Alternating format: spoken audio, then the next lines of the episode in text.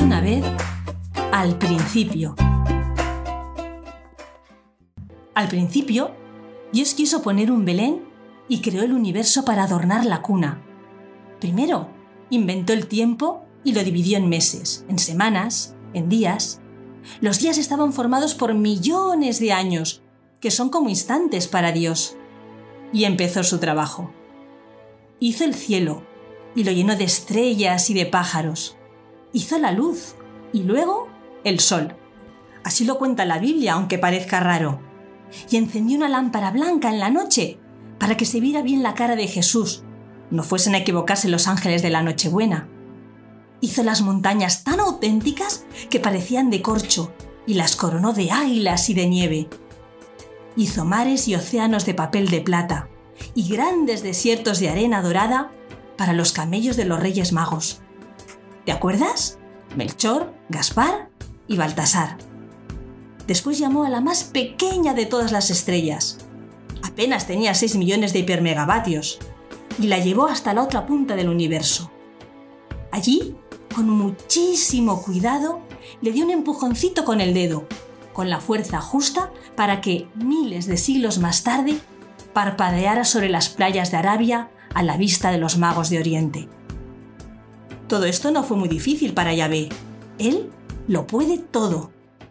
Con solo su mirada, coloreó todas las especies de flores que había creado. ¡Cuántos colores! Y alfombró de musgo las orillas de los ríos. También hizo crecer los árboles, que al desperezarse agitaron el aire y formaron la brisa y los vendavales. Ahora dicen que es el viento quien mueve los árboles, y no al revés, pero esto habría que demostrarlo. Del viento nacieron las dunas y la música primera del campo. ¿La oyes? Luego, Dios hizo una pausa y pensó dónde poner su Belén. Y decidió que, claro, en Belén. Imaginó las figuritas, el buey, la mula, las lavanderas, los pastores. Y como no tenía prisa, les dio una estirpe. Padres, abuelos, bisabuelos. Cientos de vidas para crear cada vida. Centenares de amores para conseguir el gesto, el tono de voz, la mano extendida en la postura exacta del Belén de Dios. Pensó en su madre. Toda la eternidad soñó con ella. Y añorando sus caricias, fue dibujando en los antepasados de María como esbozos de esa flor que había de brotar a su tiempo. Igual que un artista que persiguiera tenazmente la pincelada perfecta, Dios pintó miles y miles de sonrisas en otros tantos labios y ensayó en otros ojos la mirada limpísima que tendría su madre. Hasta que un día nació la Virgen, su hija predilecta, su esposa inmaculada, su obra maestra. Y la colocó en el Belén junto a la cuna, con Jesús, que por ser solo de María, era su vivo retrato y vio Dios todo lo que había hecho. Y era muy bueno, más aún, estupendo. Y tanto le gustó que decidió transmitir en directo el nacimiento de su hijo a todos los diciembres de la historia y a todos los corazones que tuvieran sitio para un Belén. Así inventó la Navidad. La Navidad no es un aniversario ni un recuerdo, tampoco es un sentimiento. Es el día en que Dios pone un Belén en cada alma, en la tuya, en la mía, en la de todos. A nosotros solo nos pide que le reservemos un rincón limpio, que nos lavemos las orejas por oír el villancico de los ángeles en la Nochebuena, que nos quitemos la roña acumulada acudiendo al estupendo detergente de la penitencia, que abramos las ventanas y miremos al cielo, por si pasaran de nuevo los Reyes Magos, que son de verdad que existen y vienen siguiendo la estrella de entonces, camino del mismo portal. Aunque tal vez ahora veamos solo un matrimonio joven de inmigrantes que acaban de llegar a la ciudad.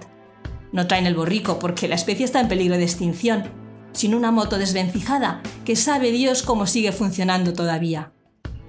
No encontrarán sitio en los hoteles y ella deberá dar a luz en el metro, Difícil lo tendrá la estrella para entrar allí abajo y situarse en el andén sin permiso de la policía municipal.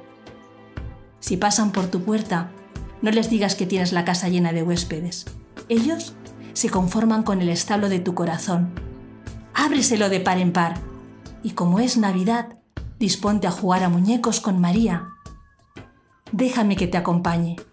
Te prestaré el corcho de las montañas, mi castillo de Herodes, un borrico con la oreja rota, la plata para el río y un racimo de ángeles que nos enseñarán canciones de cuna para el niño del pesebre.